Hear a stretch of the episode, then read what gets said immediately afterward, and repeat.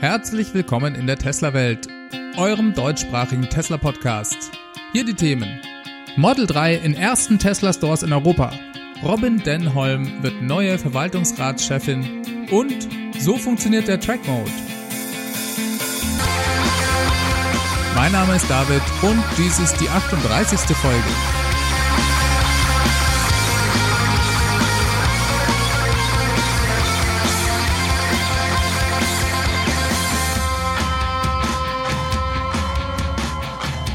Ja, hallo zusammen und willkommen zurück.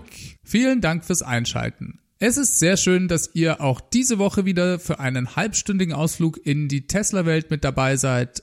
Hier kurz ein Hinweis in eigener Sache. Ich habe relativ viele Hörer, die diesen Podcast über Apple iTunes bzw. Apple Podcast hören und ich habe diese Woche eine Nachricht von Apple bekommen, die besagt, dass im Zeitraum vom 16. bis 26. November und ebenfalls um die Weihnachtszeit einschließlich Silvester zu Verzögerungen kommen kann, wenn man neue Podcast-Folgen online stellen möchte. Konkret betroffen ist also erstmal die kommende Folge nächste Woche, die ja normalerweise Mittwoch, den 21. November erscheinen sollte. Ich werde diese selbstverständlich auch da hochladen und es könnte, wie gesagt, dann aber eben sein, dass Leute, die den Podcast über Apple hören, hier Verzögerungen erleben werden. Wundert euch also nicht, alle anderen Hörer, die den Podcast über TuneIn im Tesla oder über Spotify oder in irgendeiner Podcast-App hören, sind nicht betroffen. Falls es irgendwelche Probleme gibt, könnt ihr euch natürlich immer auch gerne an mich wenden. Technisch gesehen ist es so, dass ich den Podcast bei einem Hoster hochlade und Portale wie iTunes oder Spotify sich die Folge von dort dann direkt holen bzw. darauf verlinken. Von dem her geht das eigentlich alles automatisch und wenn es mal Probleme gibt, liegt das meistens an den anderen Portalen. Ich bekomme dies dann auch gar nicht unbedingt immer mit, wenn es dann mal auf irgendeinem Portal hängt. Daher immer gerne kurz eine Mail schreiben, wenn ihr Probleme habt. Dann kann ich versuchen, da auch was gegen zu tun. Was iTunes angeht, seid ihr jetzt also gewarnt. Kommen wir zu den News. Das Model 3 feiert heute Premiere in ersten europäischen Tesla Stores. Mit nur einem Tag Vorwarnung per E-Mail an Reservierungsbesitzer bringt Tesla das Model 3 in ein paar ausgewählten Stores in Europa. Ab heute, also Mittwoch, den 14. November, kann man das Model 3 in verschiedenen Tesla Stores zum ersten Mal offiziell begutachten. Man soll bitte seine Reservierungsnummer mitbringen. Ich vermute mal, dass je nach Andrang man dann nur mit der Reservierungsnummer auch in das Auto rein darf. In Deutschland sind das zunächst die Tesla Stores in Düsseldorf auf der Kö und in München. Es gibt aber Berichte aus verschiedensten Ländern in Europa, dass auch hier Einladungen von Tesla verschickt wurden. Mir bekannt sind Belgien, Schweden, Norwegen, Italien. E-Mails gingen aber auch an französische Model 3 Reservierungsbesitzer. Dort gibt es ein Model 3 im Tesla Store in Paris zu sehen. Und ebenfalls in der Schweiz hat sich etwas getan, denn dort wird wohl das Model 3 in Zürich zu sehen sein. Sehr, sehr spannend. Es geht also endlich los in Europa. Ich bin selbstverständlich heute im Tesla Store in Düsseldorf anzutreffen und ich bin sehr gespannt zu sehen, ob dort großer Andrang herrschen wird. Aufgrund der Kurzfristigkeit kann es ja vielleicht nicht jeder sofort einrichten, sich das dort anzusehen. Ich habe das Glück, dass meine Arbeitsstelle direkt gegenüber von Tesla ist. Von daher ist es für mich kein Problem, da eben mal in der Mittagspause rüber zu gehen auch sehr interessant ist die Frage, ob Tesla hier das europäische Modell des Model 3s präsentieren wird oder ob es sich lediglich um amerikanische Modelle handelt. Wie ich euch ja berichtet habe, wurden vor einigen Wochen mal mehrere Fahrgestellnummern für europäische Model 3 bei Tesla registriert. Ob das jetzt diese Modelle sind, werden wir sehen. Hier warten ja viele Leute mit Hochspannung darauf, endlich zu erfahren, welchen Ladestecker Tesla in Europa verbaut. Bekommt das Model 3 einen CCS-Stecker oder nicht, ist hier die ganz große Frage. Wir werden es sehen. Von mir hört ihr darüber spätestens in der nächsten Folge was. Vermutlich kriegt ihr diese Info aber auch schon vorher im Netz. Schauen wir uns an, was diese Woche noch so alles bei Tesla passiert ist. Die Tesla-Aktie ist nach wie vor auf einem Höhenflug. Im Moment hat sie die Marke von 350 US-Dollar überschritten und Tesla ist damit wertvoller als BMW. Das ist schon relativ unglaublich. BMW baut ungefähr 2 Millionen Fahrzeuge im Jahr. Tesla ist, wenn man die Produktionsrate hochrechnet, bei ungefähr 360.000 Einheiten pro Jahr.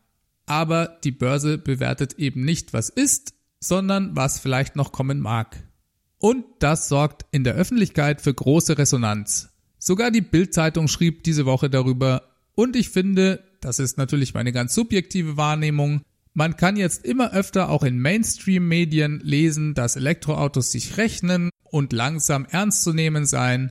Ich denke, da wird gerade in der Wahrnehmung der breiten Öffentlichkeit etwas in Gang gesetzt. Sehr spannend, das mitzuerleben. Ich bin ja der Überzeugung, dass es wirtschaftlich 2025 bereits überhaupt keinen Sinn mehr machen wird, ein Fahrzeug mit einem Verbrennungsmotor zu kaufen. Und wie Elon Musk das immer so schön ausdrückt, gilt auch hier, natürlich kann ich mich da täuschen und dann stehe ich da wie der letzte Trottel, aber eigentlich glaube ich nicht, dass ich mich täusche. Apropos täuschen, da habe ich noch einen kleinen Nachtrag zur letzten Folge. Und zwar hat mich da der Armin aus der Schweiz darauf hingewiesen. Ich hatte euch ja erzählt, dass die Fahrzeuge, die aus den USA nach Europa kommen, in der Tesla-Fabrik in Tilburg für den europäischen Markt zusammengebaut werden. Und da hat mich Armin darauf hingewiesen, dass dies zwar richtig sei, allerdings werden nicht alle europäischen Fahrzeuge dort montiert, denn Fahrzeuge für den Schweizer Markt kommen bereits komplett montiert aus den USA in die Schweiz das ist deshalb so, weil es dort ein anderes Steuerabkommen mit den USA gibt. Daher ist dieser Zusammenbau in Tilburg dann nicht mehr notwendig. Vielen Dank für den Hinweis.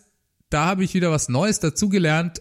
Und da sieht man auch ganz gut, wie klasse es ist, wenn ihr als Hörer mir Input gebt. Ich möchte euch an dieser Stelle auch nochmal ausdrücklich dazu ermutigen, dies weiterhin auch fleißig zu tun.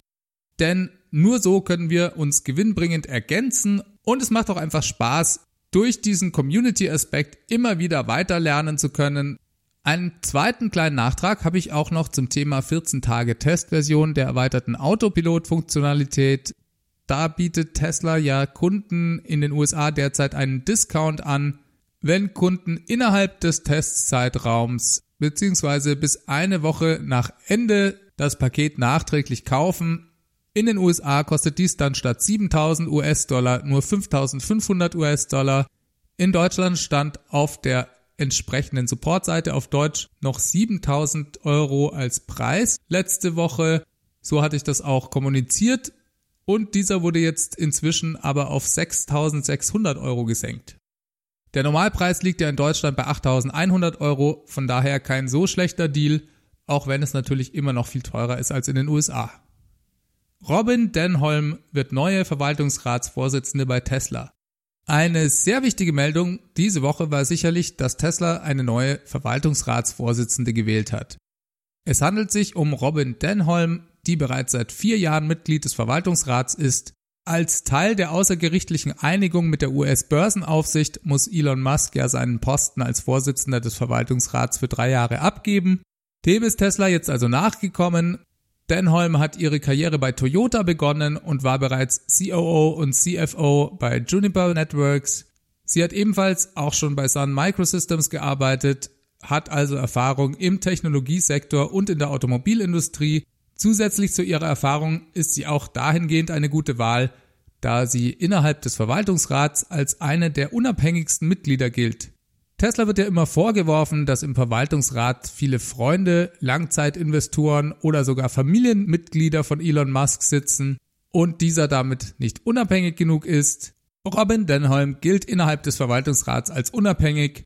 Obwohl sie bereits Mitglied im Verwaltungsrat ist, hat sie trotzdem noch einen Vollzeitjob als CFO und Strategiechefin bei Australiens größten Telekommunikationsunternehmen namens Telstra diesen Job wird sie zugunsten Tesla jetzt aufgeben, wobei sie eine Kündigungsfrist von sechs Monaten hat. Es wird also eine gewisse Übergangsphase geben, obwohl sie bereits jetzt den Posten der Verwaltungsratschefin übernimmt. Die Wahl von Robin Denholm macht aus Tesla-Sicht total Sinn. Sie bekommen damit jemanden, der Tesla in- und auswendig kennt und absolut an die Mission von Tesla glaubt.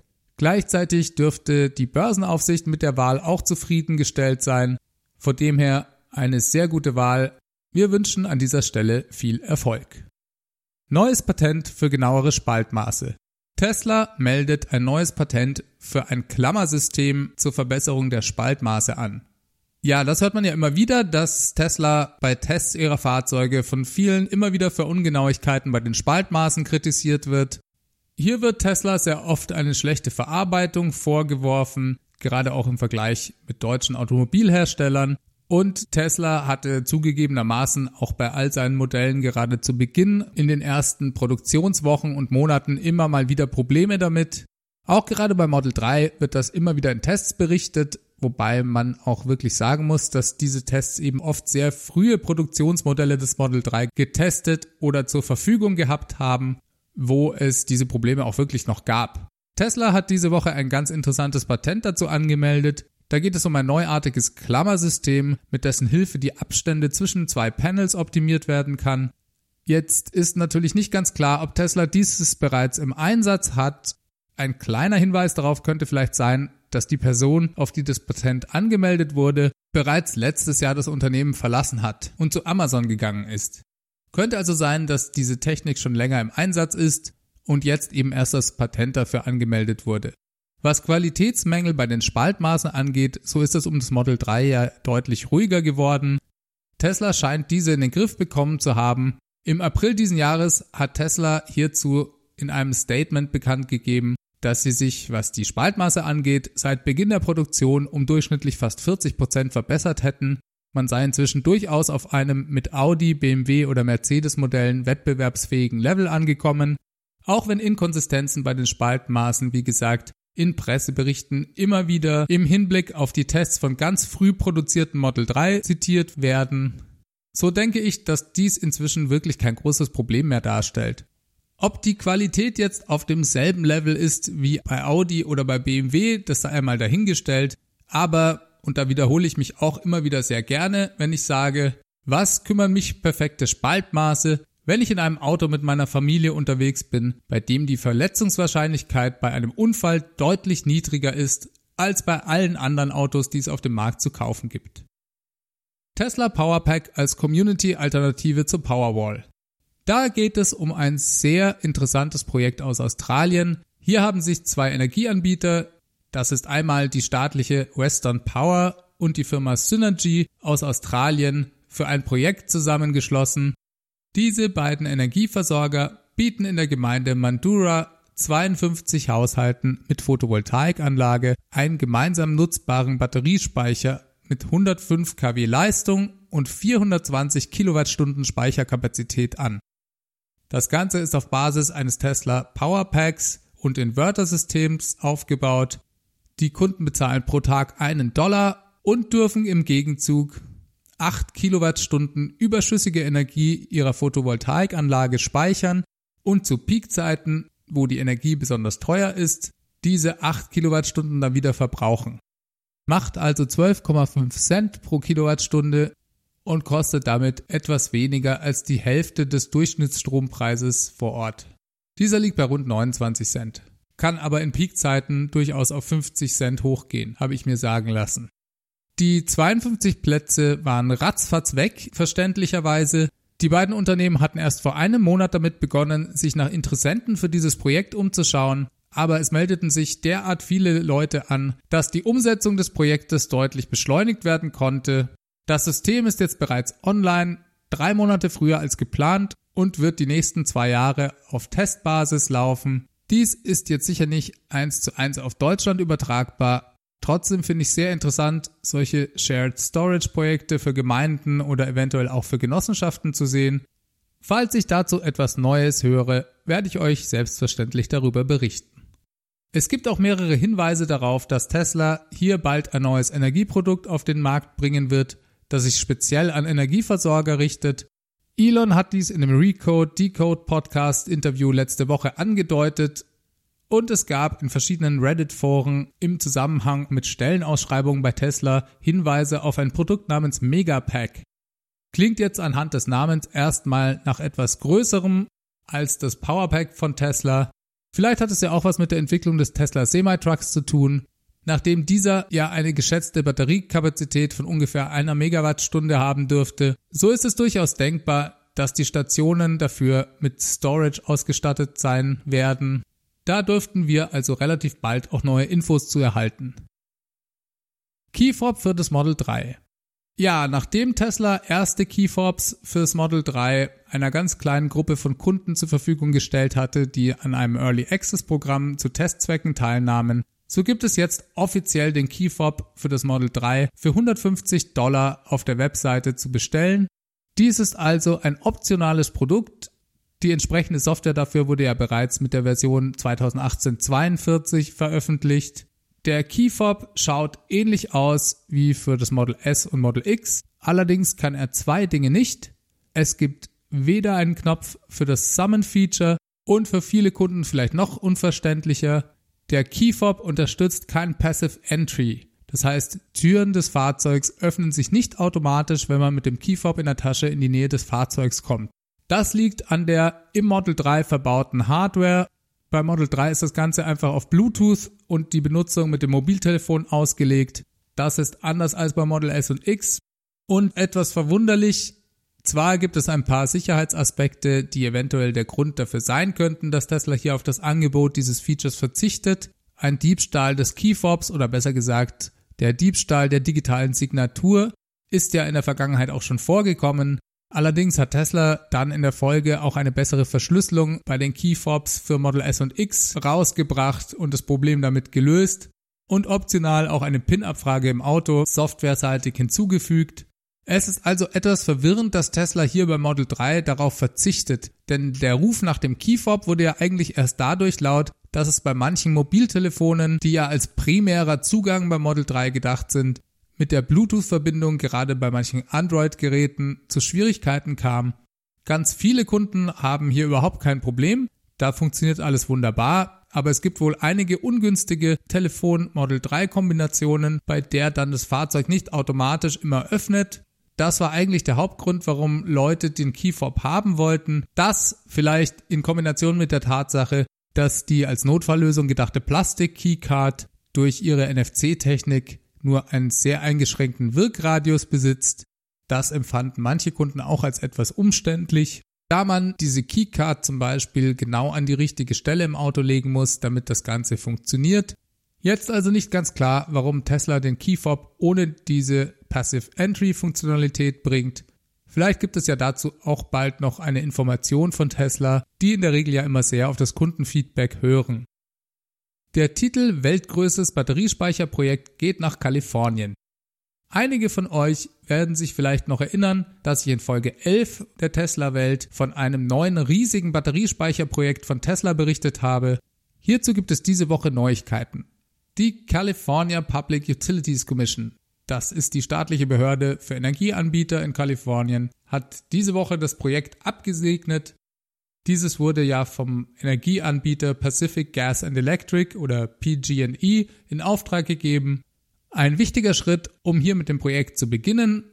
Tesla hat ja mit seiner Batterieinstallation in Hornsdale, Australien bereits das weltweit größte Batteriespeicherprojekt bauen dürfen. Dieses hatte eine Leistung von 100 Megawatt und eine Speicherkapazität von 129 Megawattstunden. Und das neue Projekt in Kalifornien könnte in der allergrößten Ausbaustufe sage und schreibe 1,1 Gigawattstunden Speicherkapazität erreichen. Das wäre also 8,5 mal so groß wie die Anlage in Hornsdale. 1,1 Gigawattstunden, das erinnert mich irgendwie an 1.21 Gigawatt. 1.21 Gigawatt! Mein Gott! Was, was zum Teufel ist ein Gigawatt? Filmzitat Ende. Zu Beginn sind auf jeden Fall 730 Megawattstunden geplant bei einer Leistung von 182,5 Megawatt. Und damit noch nicht genug. Denn der Energiebetreiber PG&E hat auch noch drei weitere Speicherprojekte geplant, die ebenfalls abgesegnet wurden, allerdings nicht von Tesla umgesetzt werden. Insgesamt werden diese vier Projekte zusammen über zwei Gigawattstunden Speicher haben und bis Ende 2020 fertiggestellt sein. PG&E will damit drei Gaskraftwerke ersetzen, die bisher vor allem dafür eingesetzt wurden, um Schwankungen im Stromnetz aufzufangen. Das ist, was Storage angeht, eine ganz neue Größenordnung und weltweit sicherlich in dieser Form einzigartig. Alle vier Projekte haben diese Woche grünes Licht von der CPUC bekommen. Das ist wie gesagt die California Public Utilities Commission. Wie viel die Projekte kosten, ist leider nicht bekannt. Für Tesla bedeutet dieses eine Projekt größenmäßig ungefähr genauso viel installierte Batteriespeicherkapazität wie die letzten beiden Quartale zusammengerechnet. Natürlich läuft das Ganze bis Ende 2020. Trotzdem ist es ein massives Projekt und setzt einen neuen Standard im Storage-Sektor. Tesla ändert den Basispreis bei Model S und X und vereinfacht das Angebot an Optionen. Ende Oktober hatte Elon Musk ja in einem Tweet bereits darauf hingewiesen, dass sich das Angebot bei Model S und X, was die Optionen gerade für die Innenausstattung angeht, ab November vereinfachen werde. Das wurde jetzt umgesetzt. Tesla hat diese Woche verschiedene Dinge bei Model S und X geändert und für mich hat sich da mehr geändert als erstmal gedacht. Die kostenfreien 400 Kilowattstunden, die jedes Model S und X als freies jährliches Kontingent bekamen am Supercharger, wurden jetzt gestrichen. Alle ab 2. November verkauften Fahrzeuge bezahlen jetzt von Anfang an am Supercharger. Ausnahme sind natürlich Aktionen, die im Rahmen des Kundenwerben-Kundenprogramms gefahren werden. Derzeit gibt es ja dann noch sechs Monate freies Superchargen, wenn man bei Kauf eines Fahrzeugs den Referral Code eines anderen Kunden benutzt. Das ist also die erste große Änderung. Und ja, dass das irgendwann kommen musste, war auch klar. Tesla will ja wirklich aus dem freien Superchargen raus, nachdem es für Tesla einfach nicht nachhaltig ist, je mehr Fahrzeuge auf der Straße sind. Was hat sich noch geändert? Wie von Elon angekündigt, sind die angebotenen Farben und Innenraumausstattungen jetzt auch anders. Aber für mich sind das vielleicht gar nicht unbedingt die wichtigsten Änderungen, denn es wurden noch weitere Optionen gestrichen. Die gute Nachricht erstmal, Tesla bietet jetzt für Model S und X nur mehr Premium-Innenausstattungen an. Premium-Innenausstattung schwarz ist jetzt die Standardausstattung und kostet keinen Aufpreis. Das hatte bisher 4000 Euro gekostet. Das ist also erstmal eine Preissenkung Alternativ gibt es Weiß Premium und Beige Premium. Auch hier hat Tesla den Preis gesenkt. In den USA hat die weiße und die beige Innenausstattung bisher 3300 Dollar gekostet. In Deutschland, wie gesagt, 4000 Euro. Ab jetzt kosten beide Varianten 1500 Dollar, beziehungsweise in Deutschland kostet das Ganze ab sofort 1600 Euro. Im Gegenzug hat Tesla den Basispreis für die 75D-Variante von Model S und X in den USA um 1000 Dollar, in Europa um 1500 Dollar angehoben. Trotzdem ist insgesamt der Fahrzeugpreis damit billiger.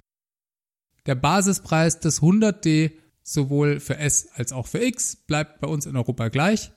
In den USA ist dieser sogar noch 500 Dollar billiger geworden. Insgesamt sind es jetzt keine enormen Änderungen. Vorher gab es, wie gesagt, fünf verschiedene Innenraumdesigns. Jetzt sind es nur mehr drei Premium-Varianten. Das kann vermutlich auch nochmal als eine Abgrenzung zum Model 3 betrachtet werden, bei dem es ja eine Basis, also Non-Premium Innenraumausstattung mit der Einführung der 35.000 Dollar Variante dann geben soll. Nach wie vor gibt es bei den Performance-Varianten von S und X übrigens weiterhin nur zwei Innenraumoptionen, Premium Schwarz und Premium Weiß. Hier allerdings mit Carbonfaser-Dekorelementen und Sitzen mit Sitzventilatoren. Dann hat Tesla aber noch ein paar andere Zusatzoptionen gestrichen, um die es, so wie ich finde, schade ist. Und zwar gibt es die Option für die beiden Kindersitze im Kofferraum bei Model S nicht mehr. Das war zwar eher eine exotische Option, aber ich persönlich fand das schon immer eine geniale Idee. In den USA hat er gerade diese Option auch immer wieder mal für Verwirrung gesorgt, Manche Leute, die Kinder im Kofferraum durch die Heckscheibe von hinten gesehen haben, gingen da des Öfteren von Kindesentführung oder zumindest misshandelten Kindern, die in den Kofferraum gesteckt wurden, aus. Soweit ich mich recht entsinne, gab es hier sogar mal Model S-Fahrer, die deswegen von der Polizei angehalten wurden. Das ist jetzt also vorbei. So, dann gab es noch jede Menge Verwirrung um den Onboard Charger, der im Model S und im Model X verbaut wird. Hier berichtete zunächst der Online-Blog Electrek, dass Tesla in Märkten mit dreiphasigem Strom, also auch bei uns in Europa, einen schwächeren Onboard-Charger mit nur mehr 48 Ampere verbauen würde. Und dass lediglich Märkte mit einphasigem Strom, das sind Nordamerika, Japan, Taiwan, Südkorea und so weiter, einen Onboard-Charger weiterhin mit 72 Ampere haben werden. Dies sorgte für große Diskussionen in verschiedensten Foren und es schaut aber so aus, als sei dies eine Falschmeldung bzw. eine Verwechslung von Electrek gewesen. Electric hat den Artikel inzwischen kommentarlos abgeändert und schreibt jetzt genau das Gegenteil. Es scheint also so zu sein, als würden in Märkten mit einphasigen Strom Model S und X und auch das Model 3 in der Long Range Variante mit einem Onboard Charger geliefert, der nur noch 48 Ampere einphasig laden kann. Diese Info findet sich inzwischen auch auf der amerikanischen Tesla Webseite. Für Model 3 mit kleineren Batterievarianten ist wohl sogar nur ein Onboard Charger verbaut, der mit 32 Ampere lädt. Wie die Lage in Deutschland oder in Europa ist, ist für mich noch nicht ganz klar. Electric schreibt, dass in Märkten mit dreiphasigen Strom weiterhin 72 Ampere Onboard Charger verbaut sind. Ich bin hier sehr vorsichtig, denn ich habe ehrlich gesagt auf der deutschen Webseite von Tesla dazu noch gar nichts gesehen. Auch wie das beim Model 3 sein wird, ist für mich daher noch nicht ganz absehbar. Sobald da eine Bestätigung auf irgendeiner Tesla-Webseite auf Deutsch auftaucht, sage ich euch Bescheid. Seit dem Facelift des Model S gab es bei uns ja auch einen Onboard Charger, der mit 24 Ampere pro Phase, also mal drei mit 72 Ampere laden konnte. Diesen gab es aber auch nicht durchgängig. Bei Model S75 und auch beim 90er gab es diesen zeitweise auch mal nicht. Tesla hat aber hier immer den Preis des Fahrzeugs dementsprechend angepasst, sodass man dafür auch immer mehr Geld für das Fahrzeug auf den Tisch gelegt hat wenn dieser Charger verbaut war. Ansonsten gab es diesen für, soweit ich mich richtig erinnere, 2100 Euro nachträglich als Upgrade zu kaufen. Dieser Charger bringt natürlich auch dann nur was, wenn man zu Hause für seine Wallbox einen entsprechend starken Strom zur Verfügung hat. Wenn mich nicht alles täuscht, muss man die Wallbox sogar mit 96 Ampere, also 3x32 Ampere ansteuern, um dann wirklich sein Fahrzeug mit 3x24 Ampere laden zu können bei neueren Häusern ist das in der Regel kein Problem, bei älteren Häusern mit alter Elektrik vielleicht schon. Seit Juli 2017 gibt es diesen Onboard Charger mit 72 Ampere standardmäßig in Model S und X. Und wie gesagt, mit etwas Vorsicht, schaut es wohl so aus, als ob dieser bei uns in Europa auch weiterhin verbaut wird. Warum Tesla hier diesen Unterschied in den verschiedenen Märkten macht, ist mir ehrlich gesagt nicht ganz klar. Was hat sich noch geändert? Man kann bei Neukauf sein Fahrzeug nicht mehr mit den 21 Zoll Arachnid-Felgen konfigurieren. Diese kann man nur noch nachträglich kaufen und das Panoramaschiebedach ist ebenfalls nicht mehr verfügbar. Sehr, sehr schade. Das fand ich spitzenmäßig beim Model S. Außerdem hatten nur Fahrzeuge mit dem Schiebedach auch die Möglichkeit, einen Dachgepäckträger anzubringen. Das fällt jetzt also weg. Gut, was den Dachgepäckträger angeht, kann man natürlich auch auf Sonderlösungen wie äh, seasucker.com zum Beispiel zurückgreifen, die auch mit Fahrzeugen funktionieren, auf dem eigentlich kein Dachgepäckträger installiert werden kann. Anstelle des Schiebedachs gibt's das ab jetzt also nur noch mit Glasdach, ähnlich wie bei Model 3, als einzig mögliche Option. Ach ja, und eine kleine Änderung gab's auch noch bei der Performance-Variante des Model S. Hier ist jetzt der Carbon-Spoiler Standard was das Model X angeht, so gibt es hier ebenfalls diese Änderungen bei dem Onboard Charger und die Sechssitzer-Variante mit der Center-Konsole ist gestrichen worden. Es gibt das Model X also nur noch in einem Sechs-Sitze-Layout. Allerdings ist da dann in der zweiten Sitzreihe keine Mittelkonsole mehr, sondern ein offener Zugang zur dritten Sitzreihe. So viel zu den Änderungen. Wie ihr seht, waren es doch ein paar mehr als nur ein vereinfachtes Innenraumdesign. Um einige Optionen ist es sicherlich ein bisschen schade. Electric berichtet übrigens auch, dass nach Informationen einer internen Quelle bei Tesla alle jetzt gestrichenen Optionen auf Dauer weiterhin in den Tesla Stores bei den Sales Advisern bestellt werden können. Normalerweise befristet Tesla solche Off-Menu-Bestellungen auf wenige Wochen. Laut der Quelle von Electric sei dies aber hier nicht der Fall und diese Optionen sollen also angeblich weiterhin auch dauerhaft bestellbar bleiben, selbst wenn sie im Online-Konfigurator nicht mehr zu sehen sind. Diese Information ist ebenfalls sehr mit Vorsicht zu genießen. Wer sich jetzt ein Model S oder X kauft und Interesse an einer dieser gestrichenen Optionen hat, kann sicherlich mal im Tesla Store nachfragen. Aber ich würde mich darauf nicht ganz verlassen. Dass dies auf Dauer weiterhin möglich sein soll, macht für mich einfach keinen Sinn. Wozu streicht Tesla dann diese Optionen?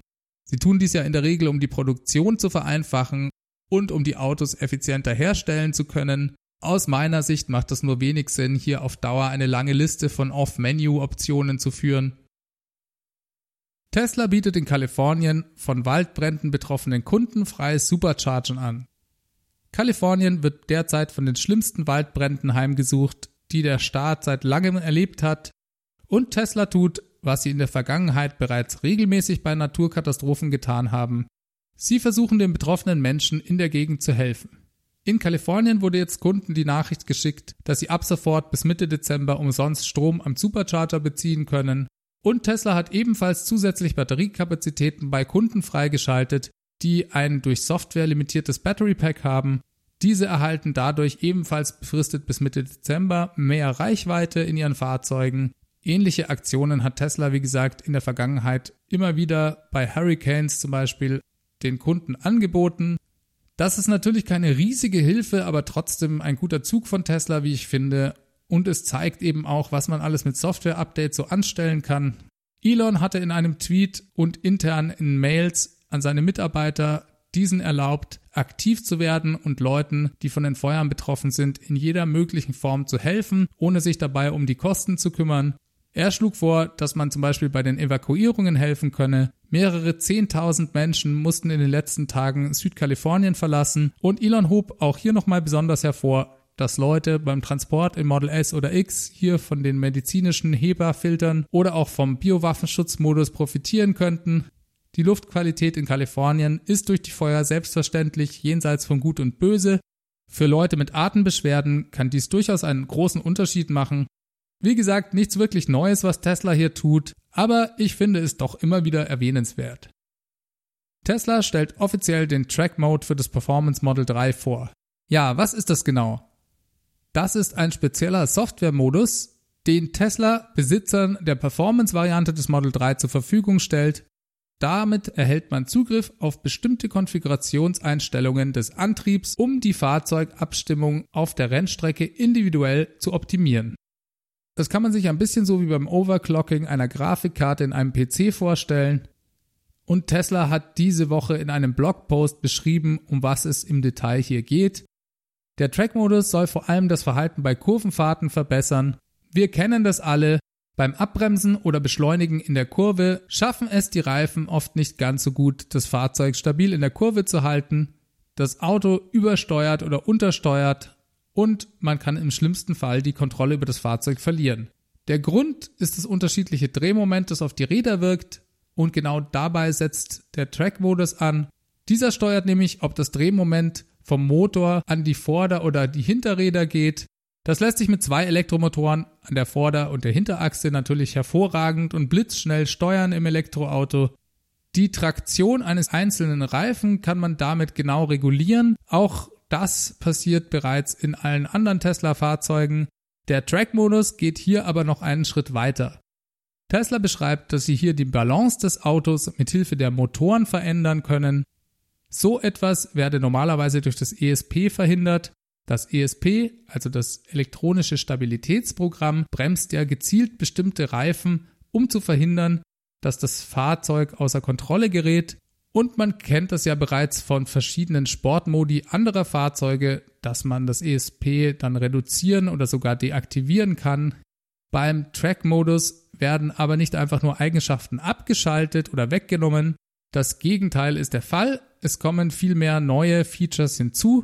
Was das ESP angeht, so hat dies Tesla durch ein eigenes Vehicle Dynamics Control genanntes System ersetzt. Dies ist eine eigens für Tesla-Fahrzeuge entwickelte Software, die sowohl die Rolle des ESP übernimmt und auf der Rennstrecke eben auch noch eine Leistungssteigerung zulässt. Tesla zählt folgende Punkte auf, die der Track Mode umfasst. Erstens das Motordrehmoment zur Steuerung des Fahrzeugs. Hier überwacht die Fahrdynamikregelung kontinuierlich den Fahrzeugzustand und alle Eingaben des Fahrers. Die Abstände dieser Überprüfung erfolgt in nur Millisekunden das Fahrzeug schaut hier genau, wo der Fahrer hinlenkt und welche Bewegung das Fahrzeug gerade ausführt und versucht dies dann möglichst miteinander in Einklang zu bringen, indem es das Drehmoment der vorderen und der hinteren Motoren dazu nutzt. Als Beispiel, wenn in der Kurve die Drehung des Fahrzeugs geringer ist als die Lenkbewegung des Fahrers, so weist das System ein nach hinten gerichtetes Drehmoment an. Umgekehrt, wenn die Drehung des Fahrzeugs zu stark ist, wird das Drehmoment nach vorne gegeben. Erhöhtes regeneratives Bremsen. Ja, das wird so stark erhöht, dass es für eine normale Fahrt vielleicht nicht mehr angenehm wäre. Dieses verstärkte regenerative Bremsen ermöglicht auf der Rennstrecke dem Fahrer noch mehr mit nur einem Pedal zu fahren. Das schont natürlich zusätzlich auch noch die Bremsen und schickt noch mehr Energie zurück an die Batterie. Dadurch kann diese dann noch mehr Leistung bereitstellen. Man profitiert also auf verschiedenen Ebenen. Verbesserte Kühlung des Antriebsstrangs. Das ist auch ein extrem wichtiges Feature und wurde bereits in Kommentaren von Leuten, die mit dem Auto, mit dem Track-Modus auf der Rennstrecke unterwegs waren, als sehr positiv bewertet. Gerade bei Höchstleistung des Fahrzeugs wird ja auch immer mehr Wärme erzeugt und der Track-Modus verursacht eben direkt von Anfang an eine aggressivere Kühlung des Antriebsstrangs. Die Temperaturen der Antriebseinheit und der Batterie werden hier proaktiv runtergekühlt und weiterhin wird auch noch ermöglicht, dass der Antriebsstrang wärmer werden darf, als er das eigentlich im Normalbetrieb dürfte. Die Kapazität des Kühlsystems wird erhöht, indem der AC-Kompressor in höhere Drehzahlbereiche quasi übertaktet wird. Die Kurvenleistung wird des Weiteren auch noch durch gezieltes Bremsen erhöht. Das Model 3 ist ja mit einem offenen Differential ausgestattet, das normalerweise ein gleiches Drehmoment von den Motoren auf die linken und die rechten Räder gibt. In einer Kurve sind ja die Räder auf der Innenseite der Kurve weniger belastet, wodurch sie auch weniger Traktion haben, verglichen mit den äußeren Rädern. Verringert man jetzt hier das Drehmoment auf die inneren Räder, verliert man gleichzeitig auch Leistung normalerweise. Dies verhindert Tesla, indem sie gleichzeitig Bremsdrehmoment und Motordrehmoment anwenden, um die Traktion in der Kurve insgesamt zu erhöhen. So, das war jetzt ein bisschen technisch, aber ich hoffe, ihr konntet einen Eindruck bekommen, wie Tesla hier mit diesem Track-Modus die Leistung steigert. Selbst wenn man sich keinen Model 3 Performance kaufen will, finde ich das doch trotzdem ganz interessant. Selbstverständlich wird der Track Mode auch in Zukunft weiter verbessert. Auch hier benutzt Tesla die Macht der Software-Updates, um in Zukunft die Fahrzeuge noch weiter verbessern zu können. So, damit sind wir am Ende angelangt. Ich hoffe, wir hören uns nächste Woche wieder. Feedback könnt ihr mir wie immer an feedback.teslawelt.de schicken. Auch habt ihr die Möglichkeit, mir einen Audiokommentar mit eurem Handy aufzunehmen, diesen per E-Mail zu schicken oder ihr ruft einfach die 0211 9763 2363 an und hinterlasst mir da eine Nachricht. Auf Twitter findet ihr mich at teslawelt und wenn ihr mal zwei Minuten Zeit habt, bewertet doch bitte den Podcast auf iTunes oder auf Apple Podcasts oder in eurer Podcast-App. Dadurch wird dieser noch bekannter. Ich freue mich wirklich über eure Kommentare und ich lese mir die auch alle durch. So, das war's jetzt aber. Ich wünsche euch eine gute Woche. Bis dahin. Ciao, ciao.